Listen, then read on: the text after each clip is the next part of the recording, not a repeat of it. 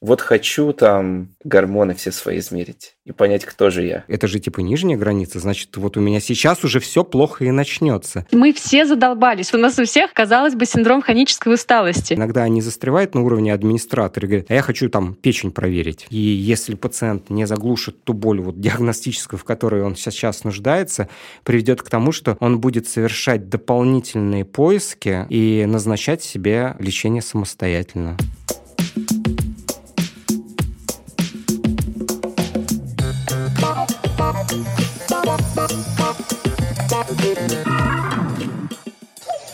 Доброго здоровья! С вами снова подкаст о здоровье и качестве жизни без шапки. И сегодня с вами его бессменные ведущие Полина Полищук и Антон Бойко. Лечить надо не анализы, лечить надо болезнь говорят современные врачи, и они, конечно же, правы. Но об этом, похоже, знают не все. Люди готовы сдавать что угодно за любые деньги, лишь бы быть уверенными, что цифры в порядке. И мы сегодня поговорим о насущном. Собственно, о том, стоит ли бить тревогу, когда референсное значение в красной зоне. Какие анализы имеет смысл сдавать, а какие, скорее всего, проанализирует только ваш кошелек. В общем, обо всем этом мы поговорим с семейным врачом клиники Скандинавия и нашим неоднократным любимым гостем Дмитрием Зеленухой. Дмитрий, здравствуйте. Здравствуйте. Это может быть странный вопрос, э, чтобы открыть выпуск, но все же, а что такое анализ? Ну, в медицинском контексте, естественно. Анализ – это то, что нам позволяет объективно посмотреть на некоторые вещи, когда пациент дает нам какие-то свои исходные жалобы. Ну, это вот в общем. Ну, то есть, по сути, диагностический метод наравне там с УЗИ, с МРТ-КТ, и с прочим. То, что вы используете при принятии решения какого-то клинического, иными словами. Некая вводная информация. Да, любой анализ это всегда нам позволяет направить свои мысли в то или иное диагностическое русло, совершить диагностический поиск, но не совсем это эквивалент каких-то других диагностических методов, ультразвукового исследования, магниторезонансной томографии, но сугубо нам может показать э, прямо функциональные способности и особенности организма. Угу. И если говорить об анализах, то какие вообще методы исследования бывают? Ну, то есть я приведу пример. Там УЗИ – это ультразвуковое исследование, мы пропускаем ультразвук через организм, на основании этого мы можем создать какую-то картинку того, что там происходит. МРТ мы делаем некие фотографии срезами и так далее. Если мы говорим про анализы, наверное, мы говорим о каких-то частях нашего тела, которые мы там рассматриваем под микроскопом или в каких-то приборах. Вот если вообще поговорить о том, какие методы анализа существуют. Ну, например, там при подготовке к выпуску я слышал о количественном и качественном методе. Вот можете про это рассказать? То есть как вообще медицина анализирует, когда речь идет об анализах? Простите за тавтологию. Начнем с того, что у нас есть, скажем так, общеклинические анализы. Все нам на слуху анализ крови, анализ мочи, анализ каких-то других субстанций. Бактериологические анализы, когда мы выявляем при помощи пассивов рост определенных бактерий. Генетические анализы, ну и так далее и тому подобное. И все эти анализы, они имеют историю развития. Все, конечно, начиналось с общеклинических методов и далее переходит в более сложные анализы. И качественный и количественный метод Особенность это в том, что качественно мы получаем просто ответ, да или нет. Есть, э, скажем, маркер, например, какого-то воспаления, например, воспаление в сердечной мышце, либо нету. А количественный он определяет нам четко числом изменения, которое будет характеризовать патологию. Иногда количественный метод характеризует, например, наиболее вероятным вот этот агент, который оказал повреждающее действие, например, чем он выше, тем это более вероятность. Например, если мы количественным методом определим концентрацию какой-то бактерии в носоглотке, и часть этих бактерий является условно нормальной флорой э, в организме, то чем больше это будет количество, оно будет говорить о том, что, скорее всего, этот инфекционный агент является той патологией, которая развилась у данного человека, которую мы подозреваем. Качественный метод нам просто покажет да или нет. И если нет, то это не значит, что это не да, да, потому что в этой ситуации низкая концентрация какого-то маркера может сработать как ложно-отрицательный результат, когда он отрицательный, но на самом деле патология есть. Поэтому качественные методы, они в большей степени работают, когда нужна диагностика быстро. Ну вот э, здесь вот у постели больного, когда нам нужно вот четко поставить диагноз. Это, например, тест-полоска. Тест-полоска на беременность, да, ну вот грубо говоря. Mm-hmm. Две полоски или пример, нет, да. да, вот, это качественный метод. А количественный метод, это если мы в лаборатории отправим кровь и посмотрим, насколько гормон, который обеспечивает, например, беременность, он повышен а, выше определенных величин, который будет говорить, что вот эта концентрация характерна вот для этого определенного срока. Ну вот, грубо говоря, вот это и есть количественный метод. Чем, например, вот для беременности хороший пример. Чем концентрация больше, тем она будет указывать на больший срок беременности, когда необходимо определить это несколько дней или две или три недели. Ну, понятно. То есть это система исследования организма.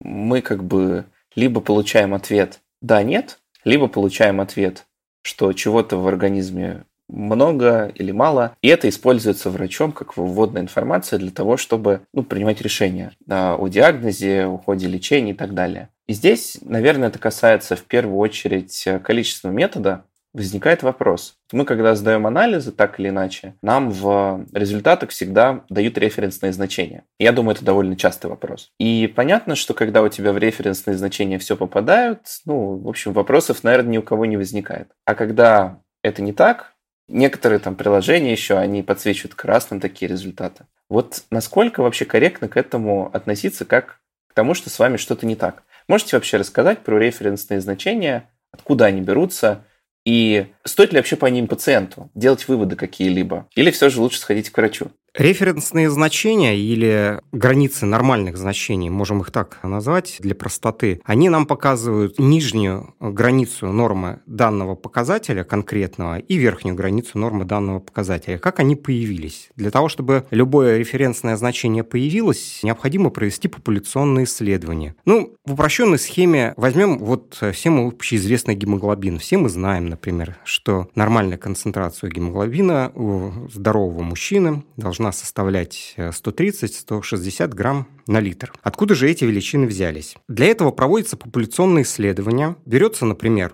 100 здоровых мужчин, определенного возраста. Например, все они будут 35-летнего возраста. Для того, чтобы еще больше усложнить э, историю, то можно всех еще взять одного роста, например, 180 сантиметров, и все примерно с одинаковой массой тела, 70 килограмм, что нам будет говорить, что вот они полностью фактически идентичны. И при этом они не должны предъявлять каких-то жалоб, они все время были здоровы, у них нет истории каких-то хронических заболеваний, ну, еще, может быть, круче, если они никто никогда не курил и не потреблял алкоголь. Ну, нету факторов, которые на них могут оказать какое-то влияние. А если еще круче, все они из одного региона и жили там всегда всю жизнь. Но это вот, э, если говорить о том, что это исследование вообще прям крутое, и мы этому показателю можем доверять. И у нас получится, что вот это количество мужчин имеют разброс показателей э, гемоглобина от, например, 125 до 165.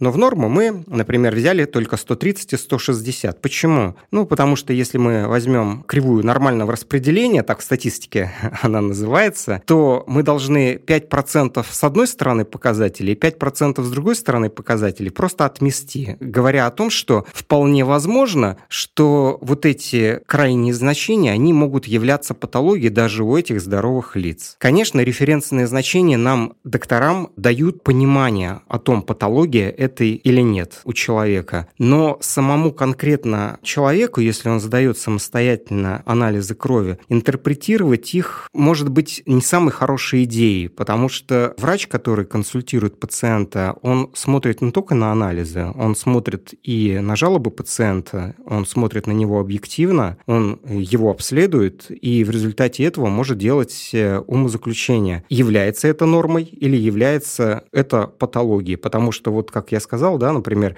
ну, пришел мужчина 35-летнего возраста, ростом 180 сантиметров, а у него гемоглобин 129 это уже признак патологии или нет? Или необходимо в этой ситуации взять какие-то дополнительные маркеры, которые будут параллельно говорить о той же патологии, что, например, тот же гемоглобин, и уже в совокупности с другими анализами оценить, это является патологией, или мы можем данного пациента наблюдать, тем более, если у него нет никаких жалоб. Дмитрий, вопрос такой. Раз уж у нас тут семейный врач в гостях, соответственно, в каких анализах и показателях здоровья должен разбираться раз такой вот семейный врач, как ты, или терапевт, или же то же самое, что и семейный врач, врач общей практики. Потому что я так понимаю, что у этого типа врачей больше всего народу наблюдается, больше всего попадает, и весь отсев, так сказать, пациентский приходится на таких специалистов, как ты. Действительно, здесь э, говоришь правду.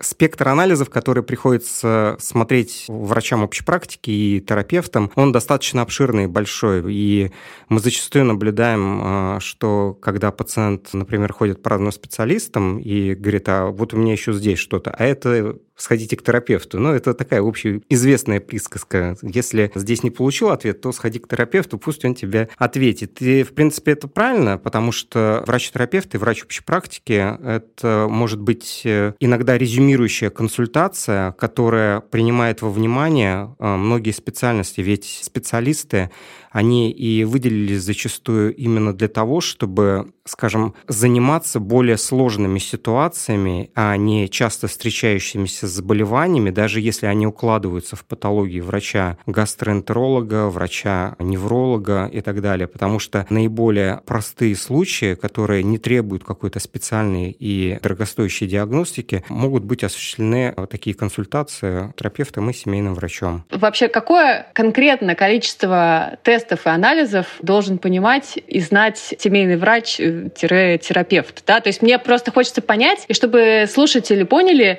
как много всего нужно держать в голове человеку, да, который, казалось бы, там обычный врач в поликлинике, да, к которому все приходят, стоит эта очередь. И чтобы разбираться во всей взаимосвязи этих заболеваний, разбираться во всех этих распрекрасных бумажках, анализах истории болезни, сколько всего надо знать. Вот если ты сможешь привести там число, да, вот, э, или области, было бы здорово. Я, может, не до того докапываюсь, но людей это всегда впечатляет. Ну, хочется сказать, что по специфике специальности терапевты и врачи общей практики, они должны разбираться в спектре, скорее всего, всех анализов.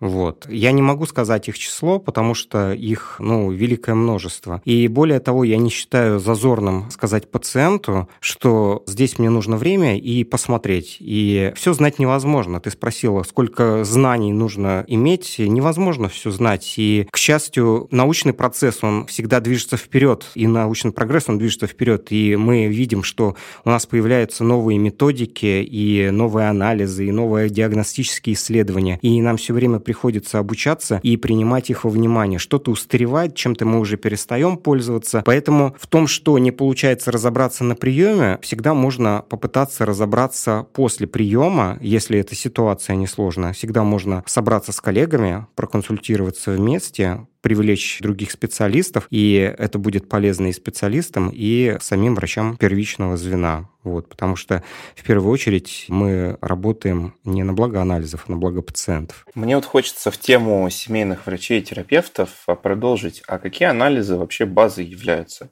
Мое убеждение, оно ничем не подтверждено, и там я не смогу какой-то факт-чекинг привести, но строго говоря, 95% того, что надо человеку знать о своем теле, в принципе, он может понять из общего анализа крови и общего анализа мочи. с точки зрения клинической, это правда так? Ну, что там, вот есть 5%, это понятно, там какие-то специфические болезни, ну, какие-то более там специфические случаи и так далее.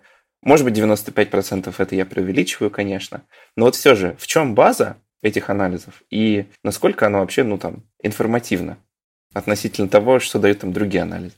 Здесь следующая ситуация. Необходимо посмотреть на это с критической точки зрения, потому что мы можем здесь вот эту составляющую разделить на две части. Есть жалобы и нет жалоб. Вот если у человека вообще нет жалоб, то ему рекомендуется с определенной периодичностью сдавать только клинический анализ крови. Это если мы берем взрослых в расчет. Если это дети, то у них могут в определенные периоды жизни браться еще дополнительные анализы, в том числе анализ мочи. Что касается взрослых, сейчас вот э, если мы смотрим смотрим на общемировую практику и на диспансеризацию, которая осуществляется в рамках государственных гарантий в нашей стране, то ведущими анализами это клинический анализ крови и значение холестерина, который может как сдаваться как ежегодно, так и в определенные декретированные сроки раз в три года. Причем в определенные периоды времени, ну, например, 45 лет мужчинам рекомендуется сдавать простат-специфический антиген, как онкомаркер на раннюю диагностику рака предстательной железы. У женщины может быть в определенном определенном периоде возрастном, это какие-то дополнительные анализы, это цитологическое исследование со стороны шейки матки. Я здесь сейчас э, не беру прямо инструментальные исследования, УЗИ, фиброгастроскопия и так далее. Поэтому два анализа – это клинический анализ крови и исследование холестерина.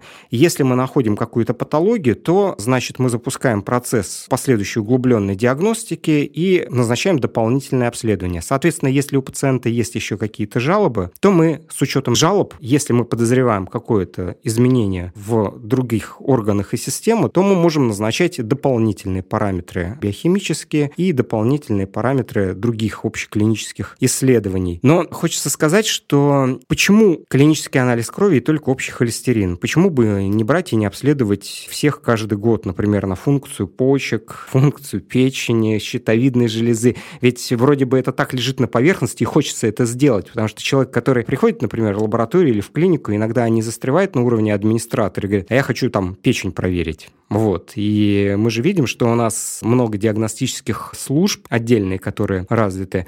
Они прям предполагают в своих тарифах, например, сборник на исследование сердца, сборник на исследование функцию печени, э, на эндокринную систему, на различные опухоли и так далее. В общегосударственном масштабе, конечно, такие исследования не делаются, потому что можно тогда просто все здравоохранение запросто положить на лопатки, и тогда вообще никто ничего не получит из других исследований. Поэтому Поэтому в статистике смотрится, насколько раннее выявление тех или иных заболеваний а, с помощью недоказанных методик влияют на конечный результат. И те, которые не влияют на конечный результат, на продолжительность жизни, они из э, общего государственного масштаба уметаются. Но если пациент хочет что-то диагностировать дополнительно, ну, например, вот есть желание, ну, вот хочется, ну, здесь можно рассказать вот ту историю, которую я рассказал, как она работает, но если очень хочется, то почему нет, особенно если от этого зависит иногда психологическое здоровье человека. Вот. Ведь э, есть такие ситуации, когда человек сдает, и он понимает, что все в порядке, и он успокаивается, и дальше на этот счет не переживает. Иногда просто слов доктора на приеме, как бы это ни хотелось, что все в порядке, и этот анализ может ничего не показать, не всегда работает, к сожалению. Ну, то есть получается, что, смотри, какое дело. Люди могут расценить твои слова как то, что государство, значит, у нас экономит на анализах. Если ты хочешь углубленно исследовать себя, тебе нужно еще раскошелиться сверху на частные лаборатории, на эти самые специальные программы, интерес к которым тоже подогревают только так э, те же самые коммерсанты. Вот скажи, пожалуйста, как избежать вот такого неправильного понимания э, этой щепетильной темы. Потому что, насколько я еще понимаю, если государство будет назначать всем рутинно 150 анализов за огромные деньги, то это не только будет финансовая потеря для государства, да, и невозможность оказать другую помощь, там, операции те же самые и так далее, но и гипердиагностика, это самое, о которой мы говорили, вот, по-моему, там еще давно в подкасте про чекапы, если я не ошибаюсь. Да, здесь даже дело не в государстве, а дело в здравом смысле в первую очередь и в общей мировой практике. Ну, каждый человек должен понимать, что если он начинает дополнительно делать те исследования и анализы, в которых нет необходимости, он же сам себя подвергает дополнительному риску. Ну, первое, это прийти в лечебное учреждение, где с большей вероятностью он встретится с людьми, которые, скорее всего, являются заболевшими в какой-то момент, в том числе инфекционными да, э, заболеваниями. Второй момент. Анализ э, любой. Это инвазивная процедура фактически. Да, это делается укол, это берется кровь. Вот. Любая инвазивная процедура, какие бы мы там супер-супер условия не создали, это всегда определенный риск. Вот, как хотя бы с той позиции, что защитные свойства иммунитета у человека да, в определенный момент могут, э, скажем так, отреагировать не совсем правильным способом. Вот. Поэтому всегда нужно включать здравый смысл, нужно ли это сделать. Наверное, никто не пойдет ради интереса делать исследование желудка эндоскопическое, да, потому что все понимают, что, наверное, это не самая приятная процедура. Ну или что-то из других не самых приятных процедур. Но и с другой стороны, нет ничего зазорного, например, сделать УЗИ щитовидной железы, потому что от тебя никаких усилий-то, в принципе, не требуется. Лег, ну что тебе датчиком все поводили, сделали. Усилить только добраться до кабинета врача и до кабинета в этом учреждении. А то, что гипердиагностика, здесь это действительно другая сторона вот этого краеугольного камня, когда гипердиагностика будет приводить к, действительно к отсутствию того, что это лечение было необходимо,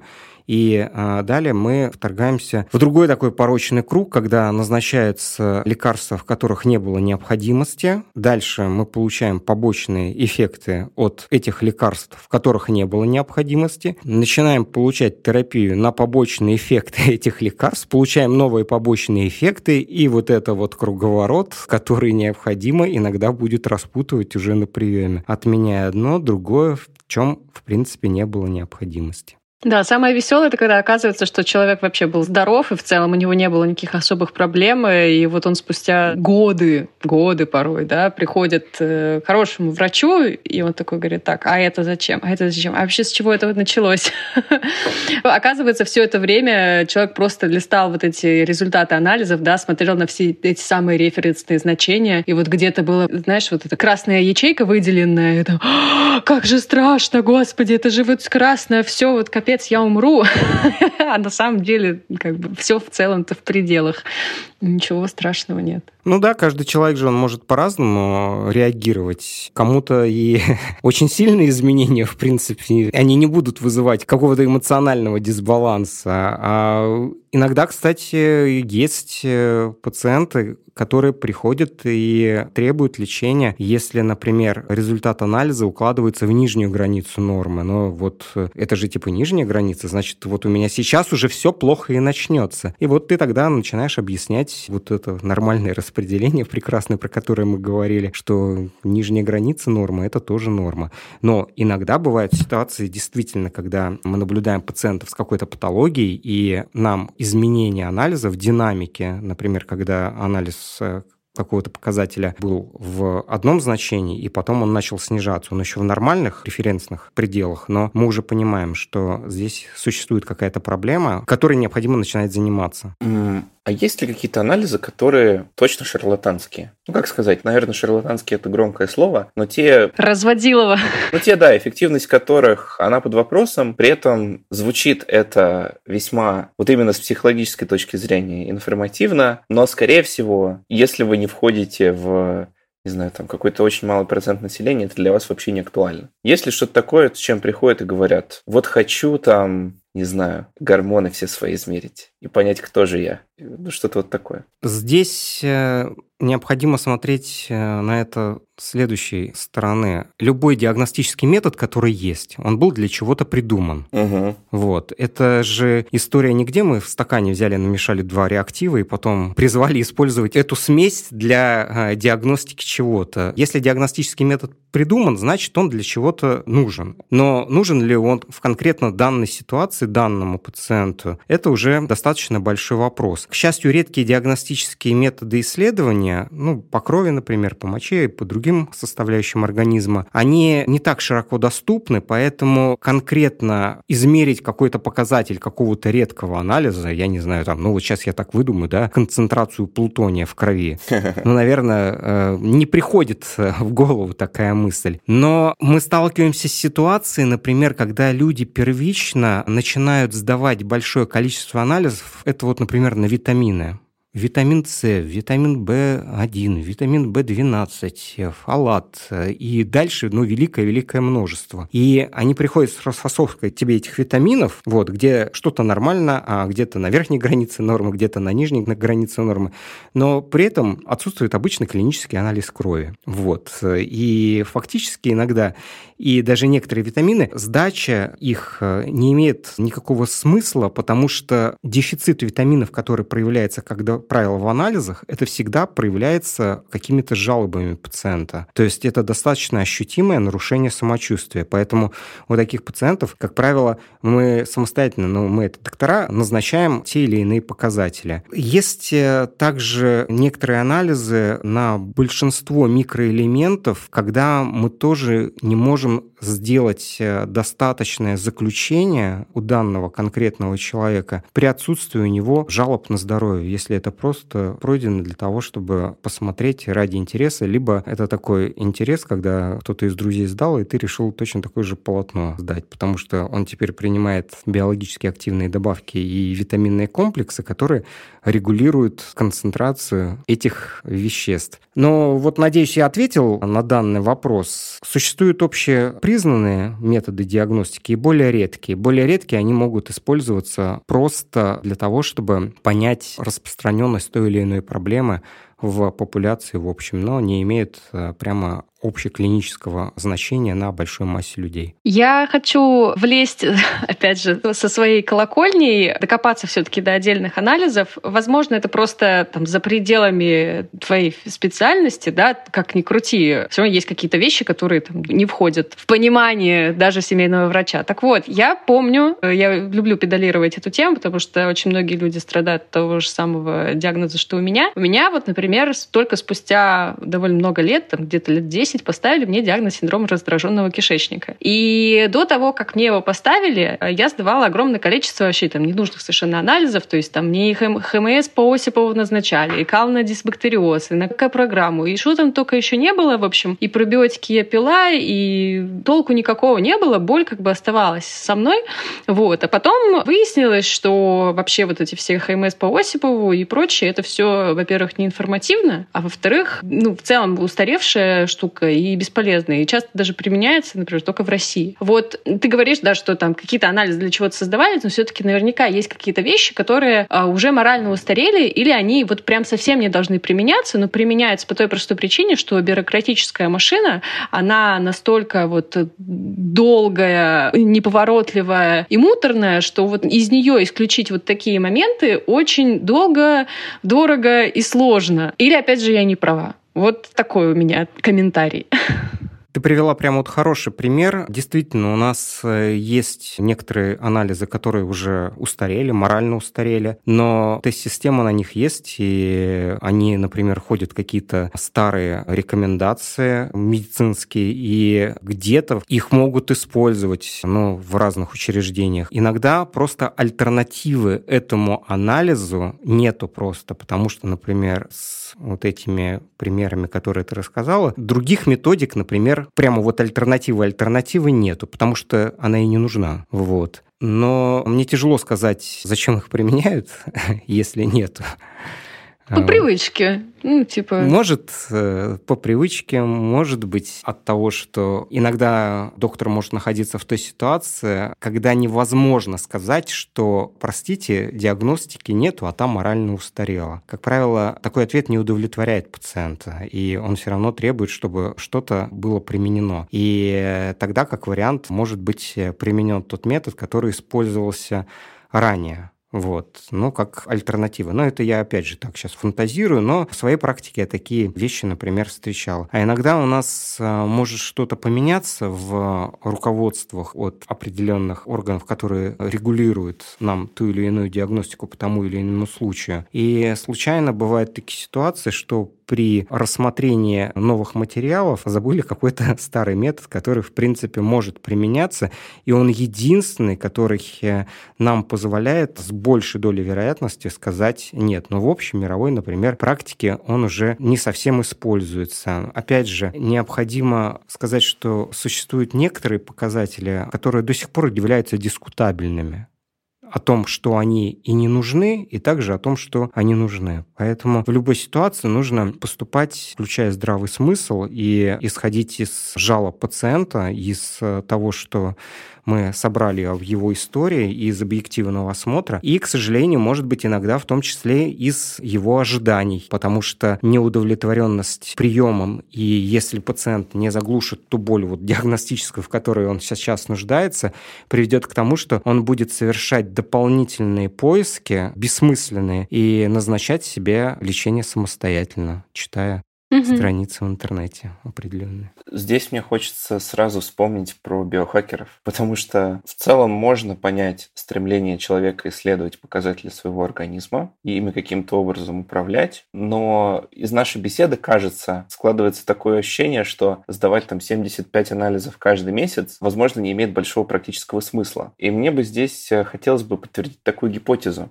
Вот, например, если взять гормоны, да, если брать каждый гормон поодиночке, ну, он с чем-то там связан, да, там тестостерон там с каким-то драйвом, с мотивацией, не знаю, с либидо, а кортизол с уровнем стресса, еще с чем-то. Вот насколько, например, анализы на гормоны, которые, как я понимаю, входят во всякие вот эти вот диагностические пакеты и так далее, насколько информативно их регулярно сдавать, например. Нет ли такого, что эти гормоны, они, в принципе, там в теле человека, их концентрация меняется буквально там в течение дня и зависит от огромного числа факторов. И, наверное, делая этот анализ один раз в месяц, ты получаешь одну точку вместо 10 миллионов, вот, которые с тобой произошли.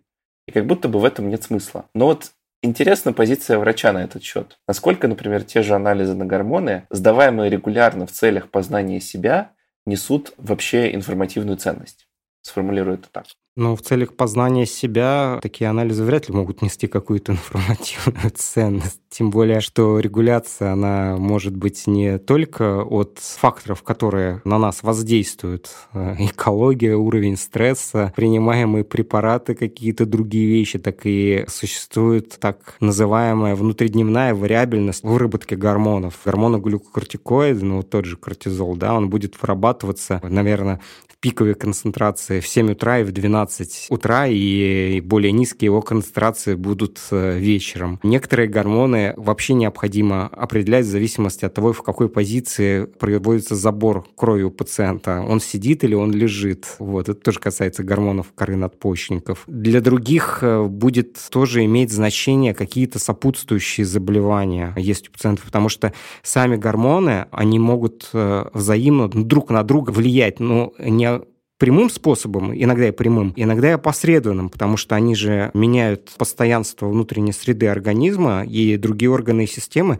они же тоже должны как-то отреагировать для того, чтобы вызвать внутренний баланс, да, где-то что-то убыло, значит, где-то должно что-то прибыть. Никто ничего, в принципе-то, нового не придумал. Что касается биохакинга, вообще это такая тема интересная. Я периодически тоже посматриваю, что биохакеры пишут. Я не могу сказать прямо, что я вижу много рациональности и там можно бесконечно дискутировать на этот счет, но так как получается, если в такую дискуссию вступать, то получается очень много токсичности, потому что люди пытаются выправить какой-то микроэлемент в себе, они очень верят в то, что это действительно так, но пока что никто этого не доказал. С другой стороны, то, что пока что никто не доказал, не обязательно не является, что это не работает. Вот. Но для этого должно пройти какое-то время для того, чтобы это методика получила признание и заработала, потому что организм — это такой комплекс достаточно сложный. Если мы пытаемся влиять на какую-то часть его органа, системы, то наверняка мы влияем на другие. И всегда нужно подходить взвешенно. Не получим ли мы на выходе патологию со стороны другой системы, когда мы будем заниматься ее лечением. Но биохакинг, по крайней мере, позволяет мыслям двигаться вперед, не быть в застое. Поэтому, если люди размышляют э, на этот счет и дискутируют, то, конечно, это имеет право на жизнь, и это хорошо. Другое дело, чтобы э, на этой волне люди не применяли бесконечное количество недоказанных препаратов, которые, в принципе, не работают и не оказывают какое-то влияние. Ведь у нас у всех, наверное, сейчас есть понимание, что, например, определенные противовирусные препараты никак не воздействуют на все вирусы. Вот. Но иногда, покупая биологически активную добавку, мы э, витаминный комплекс, мы свято верим, что он оказывает на нас вообще супер-супер позитивное влияние, хотя никто этого не доказал. Очень, очень взвешенная позиция. Да. И вот я еще хочу что уточнить. Вообще сейчас тема анализов, она в принципе горячая, да, потому что они широко доступны, потому что доступны, особенно в России, как бы ни казалось нам, что у нас э, дорогая медицина, на самом деле, если вот так вот, довольно легко можно сравнить, посмотрев на расценки там на Западе, там будет все намного дороже. Заявляю со всей ответственностью. Вот. Собственно, почему на данный момент при всех тех возможностях, которые у нас нас есть, пытаться расшифровать анализы, которые ты сдал самостоятельно или даже там по назначению врача, будет неправильно. Почему со своими результатами, со своими бумажками нужно все-таки приходить к врачу или хотя бы записываться на онлайн-консультацию, чтобы все это дело проверить. Вот поясни, пожалуйста, разницу между тем, что ты там сам что-то прочитал, научился расшифровывать, и тем, что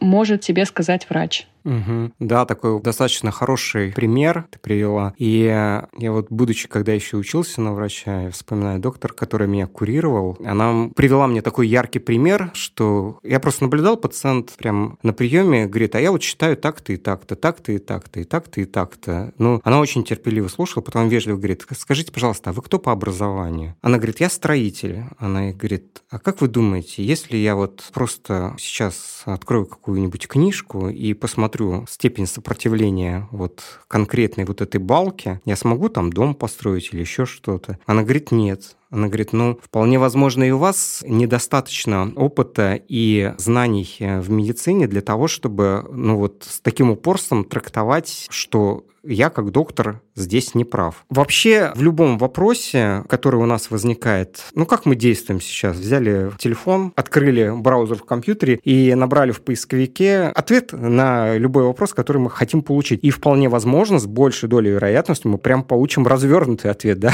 какой там гвоздь использовать для того, чтобы закрепить ту или иную вещицу, наверное, будет вполне адекватный ответ. Но в медицине, к сожалению, так это не работает. Нельзя оттрактовать подавать иногда даже те диагнозы и то, каким они языком написаны, в перечне того, если этот показатель выше или ниже нормальных значений.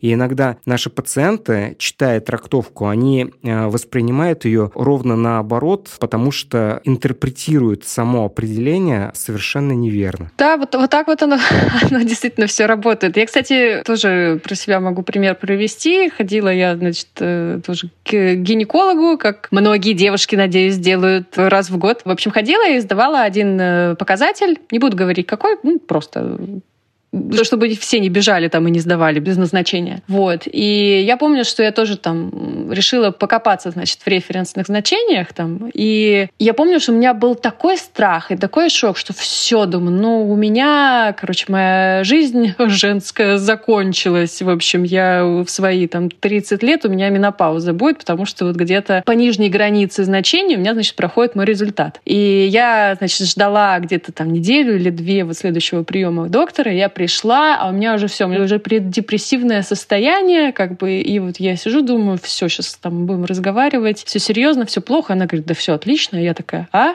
Так там же это нижнее значение. Она говорит, и что? Вот как бы это пример, да, когда ты сам что-то пытаешься без помощи хорошего, грамотного специалиста разобраться, не учитываешь какие-то еще факторы, которые учесть может только врач, потому что он этому учился и на практике тоже применял многие годы. Вот. И ты в итоге сидишь и за свои же деньги, да, за свои же попытки что-то узнать, получаешь себе какой-то нереальный стресс, хотя на самом деле, если бы ты там не лез никуда, да, вперед вагона, то ты бы этот стресс, скорее всего, и не получил бы никогда. Вот так. Да, это, кстати, очень хороший пример. Он прямо вот в тему того, что недавно тоже произошло у меня. Обратилась пациентка, которая сдала в другой стране анализы, как раз-таки она была у гинеколога, и там прямо большой перечень. И я смотрю все это, и она прямо ну вот в панике находится, что здесь не так, здесь не так. Я говорю, так подожди, здесь же от фазы цикла зависит, здесь от этого, здесь от другого, здесь на это фактор влияет я говорю, исходников-то нету, есть просто референс, который дается без учета ну, тех или иных ситуаций, которые творятся сейчас э, с тобой. Понятно, что анализы – это вещь сугубо субъективная. Она у каждого человека там, зависит от его обстоятельств, и я думаю, это важный вывод, что трактовка референсных значений – это дело в целом неблагодарное, рассчитано на некую среднюю популяцию. И в целом не стоит делать выводов, лучше посоветоваться с врачом, если значение куда-то выходит. Но, например, такое понятие, как синдром хронической усталости, про который, ну, как говорят, можно его определить по анализам. Вот это так или нет? Вот если я там хронически устал, могу ли я сдать анализы и понять, что он у меня присутствует? Да, мы реально же, мы все задолбались. Вот давайте признаем, мы все задолбались, у нас у всех, казалось бы, синдром хронической усталости. Или все-таки это более такой узкий диагноз, который ставится далеко не всем?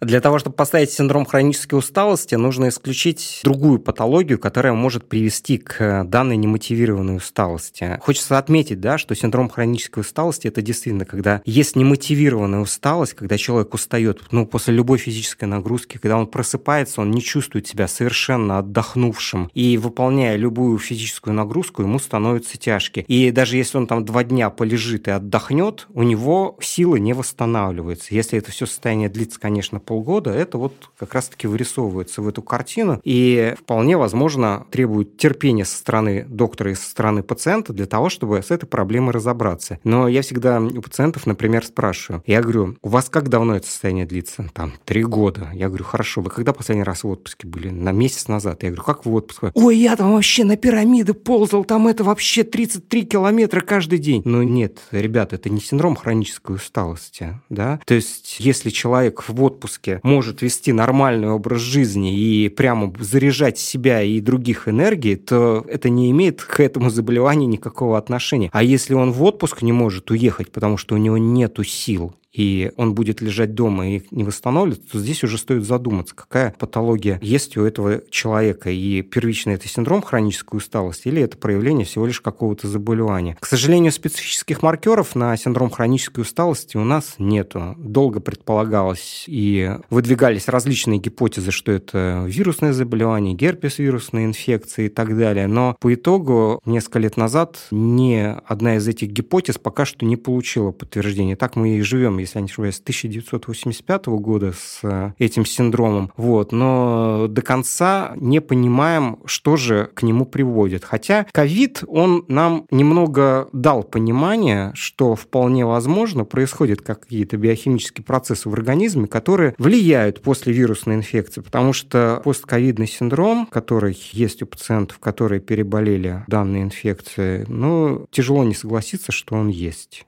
Вот. Нету, к сожалению, специфического маркера, но всегда нужно подходить взвешенно, прежде чем устанавливать этот диагноз. И вполне возможно, что если человек имеет избыточную массу тела, и при этом он не пытается, скажем так, заниматься спортом, а, скажем, дальше его сниженная физическая активность э, уменьшается, то у него сила не появится, к сожалению. Здесь ничего другого не придумали пока что. Есть э, истины, которые э, тяжело но опровергнуть. Соответственно, необходимо синдром хронической усталости рассматривать вот в тех контекстах, которые я сказал. Ну вот э, получается, что то, что ты сказал, в том числе и про синдром хронической усталости, да, означает, что когда мы хотим понять, что с нами происходит, невозможно смотреть только на цифры. Как бы нам не хотелось, чтобы цифры были главным и самым удобным ответом, это то же самое, как хотеть себе волшебную таблетку, да, потому что волшебной таблетки не существует, и не существует каких-то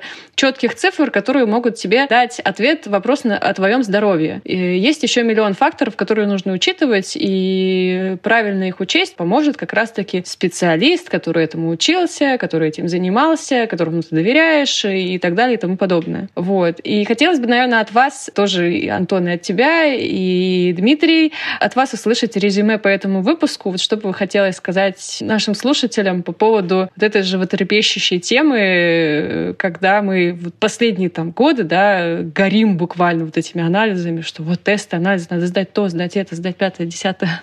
Ну, ключевое, конечно, хорошо, если у вас есть доктор, которому вы доверяете, которому вы можете все сообщить и который вам может все рассказать. Я расположен считать так, что любой доктор, если он на приеме и выполняет э, свою работу, он это воспринимает не то как э, повинность, а в том числе как ситуацию, когда он действительно старается помочь людям. И вот второй момент, который хочу сказать, что доктора они не лечат анализы, поэтому если если мы просто приходим с перечнем того, что решили просто сдать сами и просим нас их полечить, то это неэффективная ситуация, ну, неэффективная коммуникация иногда. Другое дело, что если есть жалобы и есть патологические изменения, тогда, конечно, их нужно корректировать. А так доктор, конечно, он занимается в первую очередь пациентами, а не измененными его анализами. Для некоторых даже выход за референс в ту или иную границу может быть вот этой индивидуальной 5% нормой. Но здесь всегда нужно просто обговорить с доктором, потому что лечение вот этой нормы приведет к тому, что мы будем лечить побочные эффекты других лекарств.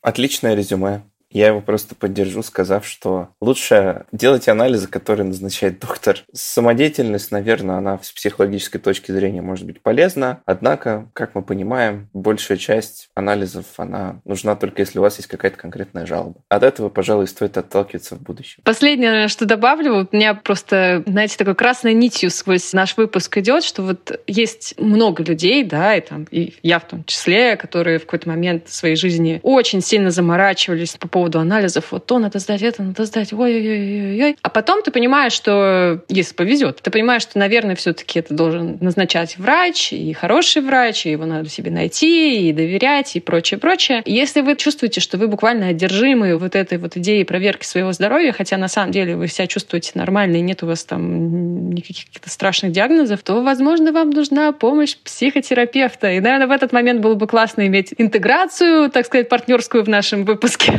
но ее нет, поэтому не пренебрегайте психологической помощью, если такое за собой замечаете. Вот так. Что ж, да, это Отличное логичное завершение нашего выпуска. Дмитрий, спасибо большое за классную беседу. С вами был подкаст «Без шапки». Мы за доказательную медицину без доказательного экстремизма. И, кстати, доказательный экстремизм, а, он отрицает вообще, что человек может делать что-то, что не доказано наукой, для психологического своего успокоения. И если вам реально хочется сделать анализ, и вас это правда беспокоит, ну, сделайте. Оно, в общем, хуже не сделает, так точно. Поэтому мы за доказательную медицину без доказательного экстремизма. Подписывайтесь на наш подкаст, оставляйте комментарии, пишите вашу обратную связь. Рада быть с вами. Читайте Купром и будьте здоровы.